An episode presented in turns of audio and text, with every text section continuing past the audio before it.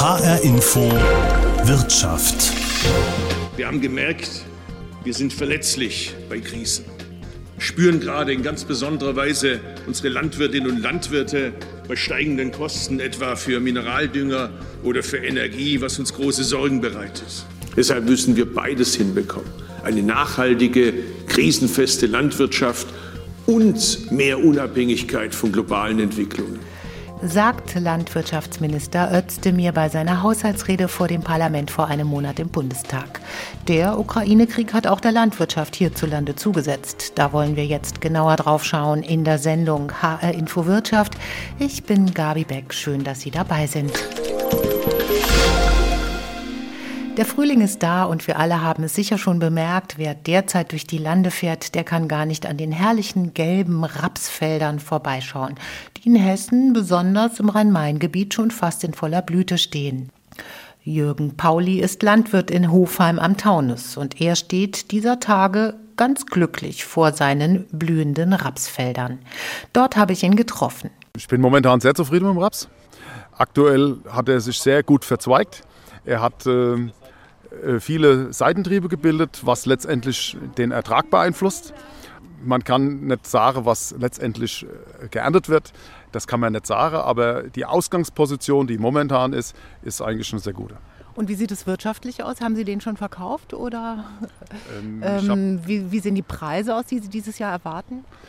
Ja, also es ist ja so, wir haben ex extrem hohe Inputpreise und äh, wir hoffen natürlich, dass der Preis etwas nach oben geht oder dass er das, was er jetzt hat, hält. Ähm, durch diese Ukraine ist natürlich eine Nahrungsmittelverknappung, ähm, was aber auch natürlich dazu führt, dass wir teure Dünge haben. Wir haben die Pflanzenschutzmittel sind teurer, ähm, die Dieselkosten sind extrem hoch. Es sind viele äh, Randsachen, die, die in so einen Betriebsablauf reinlaufen, die die Produktion verteuern. Und äh, wir haben halt immer das Problem, wir müssen immer ein Jahr äh, manchmal sogar zwei Jahre vorfinanzieren und hoffen natürlich, dass wir dann bei, beim Verkaufsdatum auch einen Preis haben, der diese Kosten wieder deckt. also ist der Preis, wird der definitiv steigen, sagen wir mal, vor dem Hintergrund der Ukraine jetzt? Das wäre gut, wenn ich Ihnen das beantworten könnte. Das kann ich Ihnen nicht beantworten, weil ich nicht weiß, wie sich Märkte entwickeln. Also das ist immer schwierig. Aktuell ist der Preis gehoben, ja. Äh, Allerdings ist es auch so, dass wir den Preis brauchen, weil sonst kriegen wir das Geld nicht mehr wieder, was wir ausgegeben haben. Aber wie sich die Märkte entwickeln, wer das weiß, der wird Millionär. Ja, das weiß keiner. Aber der Rapsanbau könnte sich möglicherweise gerade jetzt besonders lohnen und er steigt in Hessen und in Deutschland wieder an. Die deutschen Landwirte werden im Sommer insgesamt vier Millionen Tonnen Raps ernten. Wertvolles Rapsöl trägt zur Versorgungssicherheit von Speiseöl in Deutschland bei. Hamstern ist also nicht nötig, sagt der Hessische Bauernverband. Rapsschrot ist zusätzlich ein ideales Futtermittel für Rinder, Schweine und Geflügel. Und auch hier trägt Raps zur Unabhängigkeit von Futtermittelimporten bei. Und auch das Biodiesel wird aus Raps produziert. Wir kennen die aktuelle Diskussion. Aber schauen wir noch einmal auf die Unsicherheiten, mit denen Jürgen Pauli in seinem Betrieb derzeit zu kämpfen hat. Ein Punkt sind nämlich die Preise für Dünger. Das hatte ja schon Bundeslandwirtschaftsminister Özdemir angesprochen in seiner Rede vor dem Bundestag. Das ist auch eine Folge des Krieges in der Ukraine. Ja, die Düngemittelpreise sind nach oben gegangen, weil eben, ich sage jetzt mal, weil äh, Russland das Gas teuer gemacht hat. Das Gas äh, wird gebraucht, um einen Stickstoffdünger herzustellen. Und Russland produziert 60 Prozent vom Ammoniumstickstoff, äh, 80 Prozent vom Phosphat und ungefähr 40 Prozent vom Kali. Das sind die Grundnährstoffe oder die, die Nährstoffe, die im Pflanzenbau hauptsächlich benötigt werden. Und wenn die nicht, wenn die schwer zu bekommen sind und dann und der, dass die, ist eine Verknappung da, dann ist es so, dass die Preise extrem nach oben steigen. Vielleicht können Sie das mal erzählen. Sie hatten, glaube ich, im letzten Jahr 170 Euro für die Tonne bezahlt. Was haben Sie jetzt im letzten, beim letzten Kauf bezahlt? Also am letztes Jahr haben wir 170 Euro bezahlt für die Tonne. Da war er natürlich auch günstig. Im Regelfall liegt er so bei 220 bis 250 Euro die Tonne.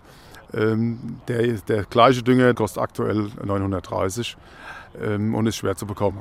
Das heißt, für Sie äh, ist, amortisiert sich der Betrieb noch? Ist er noch wirtschaftlich? Ja, das wissen wir noch nicht. Also das ist immer das Problem, wir müssen immer alles vorfinanzieren. Über mindestens ein Jahr, manchmal sogar zwei Jahre. Also wir produzieren ja, bis der, mal, bis der Anbau, bis der, äh, sag mal, vonstatten geht, bis dann das Produkt ist und letztendlich bis das Produkt verkauft ist und auch dann der Erlös wieder zurückfließt, könnte schon bis zu zwei Jahre sein. Und äh, diese, diese Vorfinanzierung ist generell ein Problem.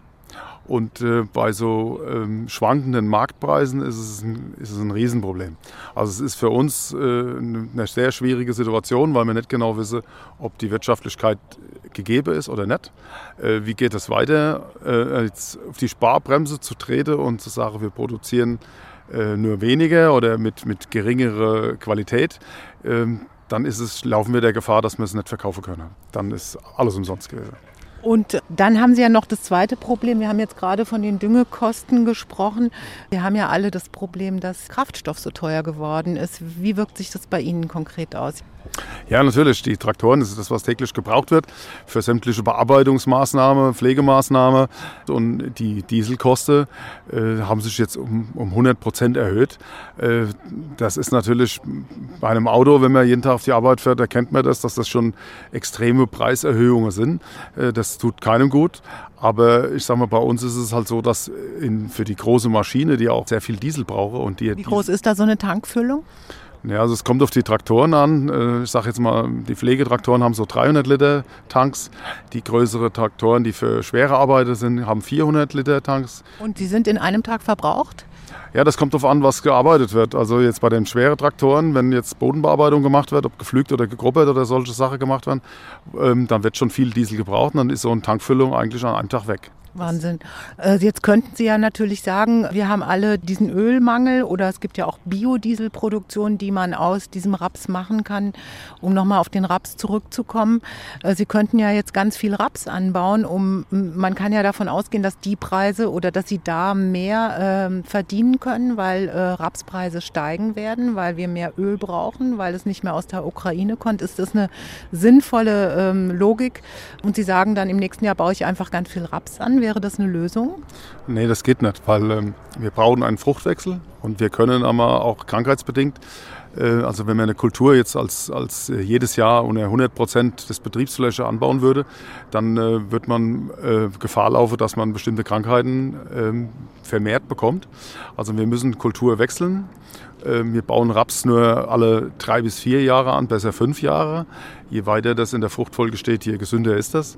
Und äh, dann haben wir natürlich auch das Problem, Raps steht elf Monate auf Mager. Also Sie können jetzt nicht kurzfristig äh, was verändern, sondern Sie können das frühestens zur nächsten Aussaat machen im August. Und äh, dann aber auch nur wieder 25 bis 30 Prozent maximal von Ihrer Betriebsfläche. Und wenn Sie heute, ich sag mal, eine andere Kultur rausnehmen, um mehr Raps reinzunehmen, dann fehlt es eine andere Kultur. Also das Problem ist einfach, dass wir, äh, ich sage jetzt mal, eigentlich um, die, um den Verbrauch und äh, um, sag mal, um die Nahrungsmittelsicherheit zu gewährleisten, ähm, eigentlich gute Ernten einfahren müssen, damit, äh, damit wenig Verluste entstehen, um, um auch, sagen mal, letztendlich die Bevölkerung satt zu bekommen. Ja, und dass Sie auch noch leben, also dass ja. Sie nicht im Minus landen. Ja, das ist Zielsetzung, dass wir auch äh, letztendlich in so einem Unternehmen auch äh, Gewinne einfahren was in der Landwirtschaft generell etwas schwierig ist. Aber ähm, natürlich ist das handwerkliche Geschick da auch gefragt und äh, die Wirtschaftlichkeit muss bei so einem Betrieb gegeben werden. Ist ganz klar. Sagt Jürgen Pauli, Landwirt in Hofheim am Taunus. Die Auswirkungen des Ukraine-Krieges können bei den Landwirten also schon Existenzängste auslösen. So bringt es der Präsident des Hessischen Bauernverbandes Carsten Schmal auf den Punkt. Ihn konnte ich auch treffen auf dem Johanneshof von Jürgen Pauli in Hofheim und ich habe ihn gefragt, wie er denn zum Thema Flächenstilllegung steht. Die EU hat ja die Vorgabe gekippt, dass jeder Landwirt Flächen als ökologische Ausgleichsflächen brach liegen lassen muss und so mehr Land für die Produktion von Getreide und Futtermitteln zur Verfügung steht. Ja, es ist tatsächlich so, dass die EU diese ÖVF-Flächen, diese ökologischen Vorrangflächen, in diesem Jahr 22 aufgrund der äh, außergewöhnlichen Situation des schlimmen Krieges in der Ukraine freigegeben hat. Das ist dann auch in allen Staaten Europas erfolgt. Also unsere Berufskollegen in Frankreich oder in Polen zum Beispiel durften auf diesen Flächen schon aussehen im März. Die Bundesregierung und unser Landwirtschaftsminister Özdemir hat das anders entschieden. Er hat gesagt, okay, das, was im Moment an Aufwuchs auf diesen Flächen draufsteht, das darf dann ab 1. August gemäht werden zu Futterzwecken. Das ist natürlich eine Ungleichbehandlung, das muss man ganz klar sagen. Der Bundesrat hat dies nochmal am 8. April bestätigt. Also wir durften nicht aussehen im März, die deutschen Landwirte. Und da fühlen wir uns schon ein Stück weit auch benachteiligt, weil der Aufwuchs, der auf den ÖVF-Flächen jetzt heranwächst, das ist ja Futter von sehr minderer Qualität, das muss man ganz klar sagen. Äh, ich, ich habe einen Milchviehbetrieb zu Hause, also für meine Milchkühe wäre das Futter so nicht futterbar oder das wäre nur äh, zusätzlich fütterbar. Also das ist schon, äh, wenn wir immer von der gleichen oder einheitlichen EU reden, eine Benachteiligung in diesem Jahr. Äh, gut, kann man sagen, das sind nur äh, wenige Prozent der Fläche. Wie viel sind das? Äh, das kann man hektarmäßig gar nicht so spezifizieren. Was Sie eben ansprachen, diese 4% Flächenstilligung, das ist das, was im, ab dem Jahr 2023 bei der neuen äh, europäischen gemeinsamen Agrarpolitik dann an Stilligung neu auf uns zukäme. Und das ist die große Frage, ob wir uns bei der äh, geänderten Versorgungssituation, äh, bei alledem, was auch äh, ernährungsmäßig globale Warenströme aus der Ukraine nach Europa und woanders hin, ob wir es uns bei der geänderten Situation noch wirklich erlauben können, hier in der Gunstregion, und da zähle ich Hessen mit dazu, äh, wirklich tatsächlich 4% wertvoller Ackerfläche stillzulegen, anderswo in der Welt mehr und mehr Menschen, die auch zum Teil ihr Getreide aus der Ukraine bekamen, mehr und mehr Hunger leiden und die dort ein Vielfaches ihres Einkommens, also 60 bis 80 Prozent des Einkommens jetzt schon für Lebensmittel ausgeben mussten, während wir hier in Deutschland gerade mal 10 oder 11 Prozent unseres Einkommens für Lebensmittel ausgeben. Und wir hier eine Region haben, ich habe gesagt Gunstregion, äh, wo Wachstum möglich ist, wo Pflanzenbau möglich ist. Und wir legen Flächen still, auf denen dann wenig oder nichts mehr wächst, dann politisch gewollt. Und wenn wir über CO2-Fußabdruck reden oder über Klimaschutz, dann findet CO2-Bindung nur da statt, wo auch Pflanzen auf dem Acker stehen. So ehrlich muss man mal sein. Und ein äh, intensiv geführter Weizen- oder Maisbestand bindet viel mehr CO2 äh, wie eine Fläche, wo nur äh, eine, wie einige wenige Pflanzen draufstehen. Das sind alles Zusammenhänge, wo wir darüber diskutieren müssen, wo wir sagen, ist das noch zeitgemäß? Können wir uns das erlauben? Und wenn dann die Diskussion aufkommt, und die hat auch Herr Özdemir angestoßen, ja, wir dürfen das Getreide nicht zu 60 Prozent in den Trog der Tiere schütten, sondern mehr für die menschliche Ernährung nutzen. Da kann ich nur dazu sagen, es geht ja nicht nur, wir produzieren ja nicht nur Brotgetreide, sondern wir produzieren auch in der Fruchtfolge dann auch eine Wintergerste, die keinen Einsatz in der menschlichen Ernährung findet.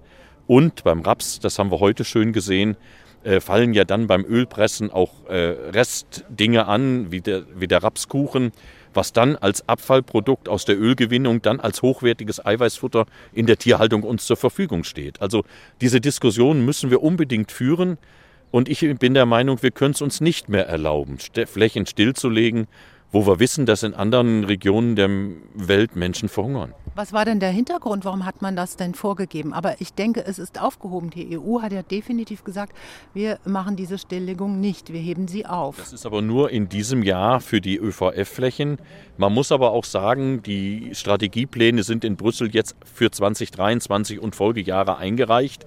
Man weiß noch nicht genau, was jetzt hinten rauskommt, was politisch dann vorgegeben wird. Aber das ist eine spannende Diskussion und ich denke, äh, wir sehen im Moment, dass wir zwar hier in Deutschland und auch in Hessen äh, in vielen Bereichen sehr wohl noch in der Lage sind, unsere Bevölkerung mit Lebensmitteln zu versorgen.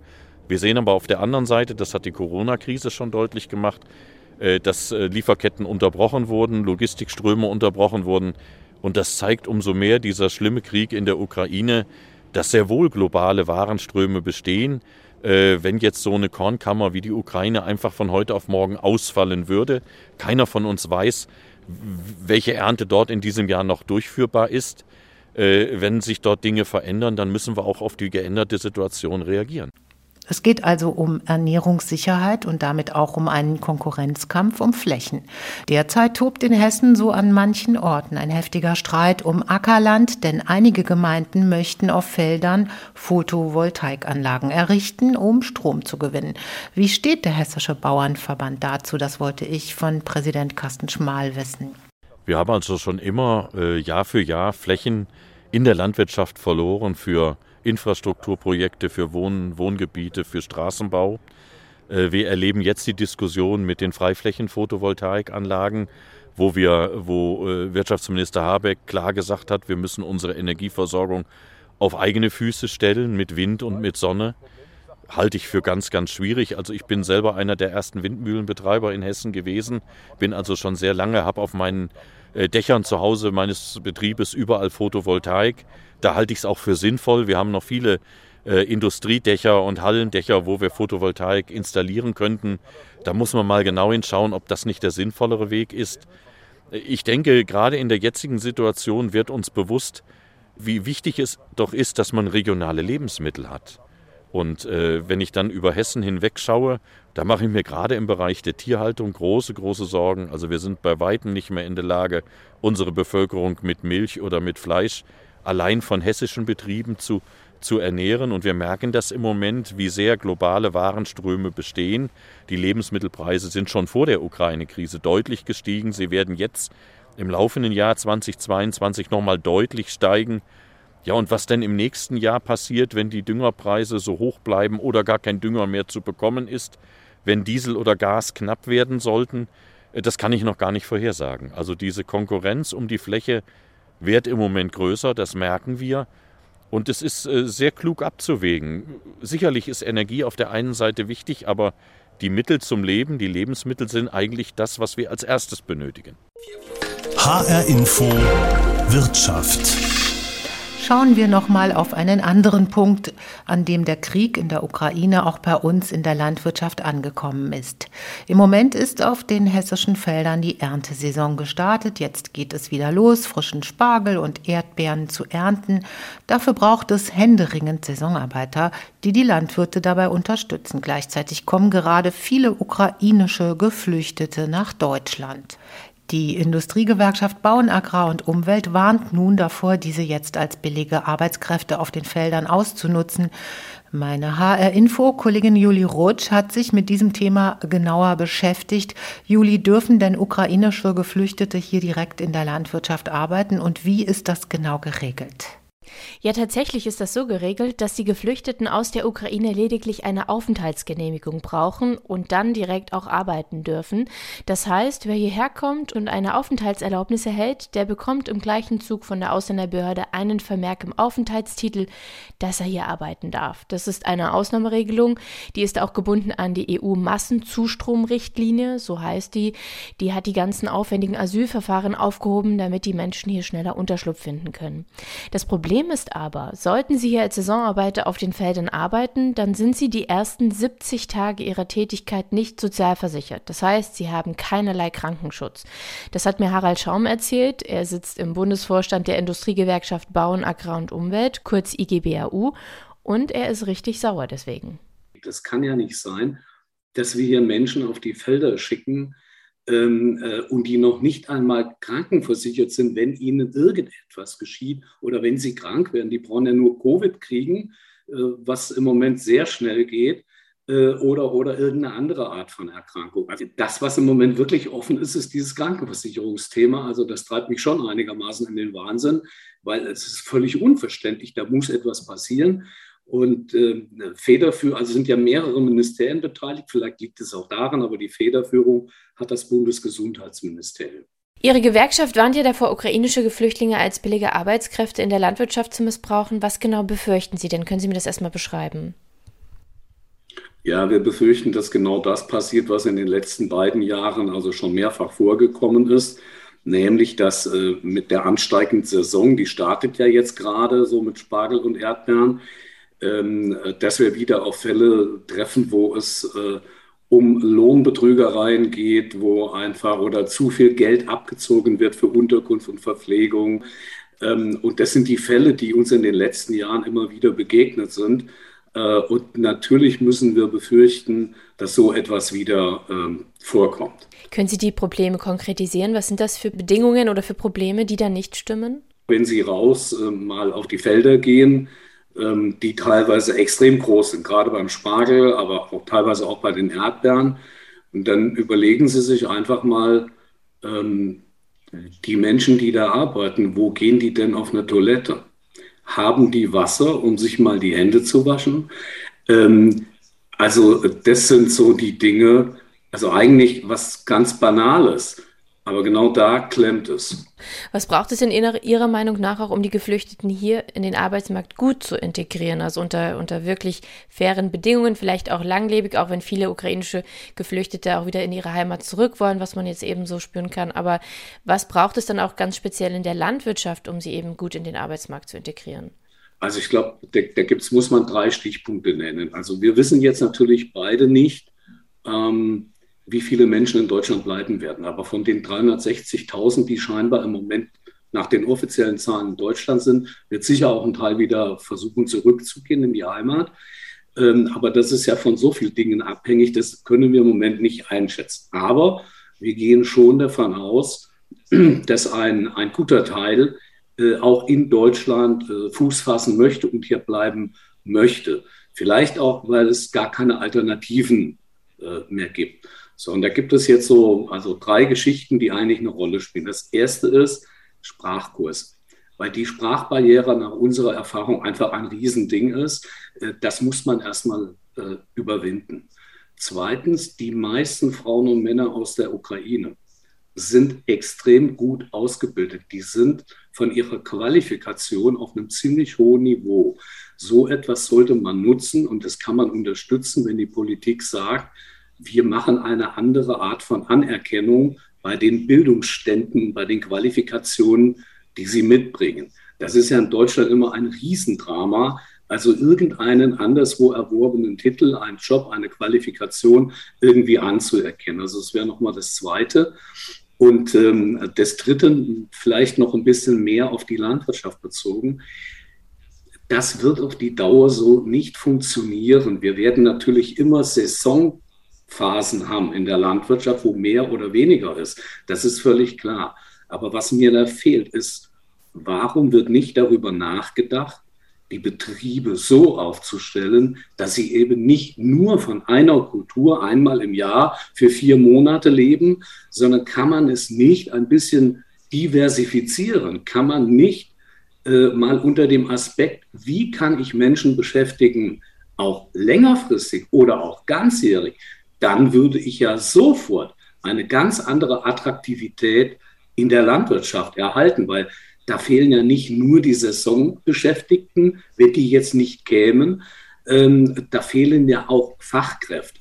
Und ich glaube, das fehlt mir total, dass niemand wirklich darüber nachdenkt, wie kriegen wir unsere Strukturen in Betrieben so, dass wir von vornherein eine erheblich längere Beschäftigungszeit haben und damit auch anders binden können. Es gibt also einige Baustellen und auch einige Unsicherheiten, die durch den Ukraine-Krieg bei den hiesigen Landwirten entstanden sind. Das ist auch dem Bundeslandwirtschaftsminister Cem Özdemir sehr bewusst und er will viel Geld in die Hand nehmen, um den Bauern unter die Arme zu greifen. Hier nochmal ein Ausschnitt aus seiner Haushaltsrede im März. Wir werden die bestehenden Programme zur Förderung von Energieeffizienz und erneuerbaren Energien in der Landwirtschaft ausbauen und gleichzeitig verbessern. Wir werden unsere Eiweißpflanzenstrategie finanziell aufstocken, um das Angebot an regional erzeugten Futtermitteln auszubauen. Und nicht zuletzt wollen wir in digitale Innovation investieren, damit Dünger effektiver eingesetzt werden kann und darüber unsere Landwirtinnen und Landwirte Kosten sparen. Wir arbeiten zudem intensiv daran, bis zu 180 Millionen Euro für schnelle Krisenhilfe direkt auf die Höfe zu bringen. Wir wollen die dafür zugesagten 60 Millionen Euro aus der Brüsseler Krisenreserve mit nationalen Mitteln um weitere 120 Millionen über den Ergänzungshaushalt aufstocken, damit unsere Bäuerinnen und Bauern in dieser Zeit gut durch die Krise kommen. Das lassen wir jetzt erstmal als Schlusswort so stehen und wir werden es weiter beobachten, was sich in der Landwirtschaft hierzulande in Zukunft tun wird angesichts des Krieges in der Ukraine. Das war HR Infowirtschaft mit Gabi Beck. Die Sendung finden Sie auch in der ARD Audiothek und überall dort, wo es Podcasts gibt. Schön, dass Sie dabei waren.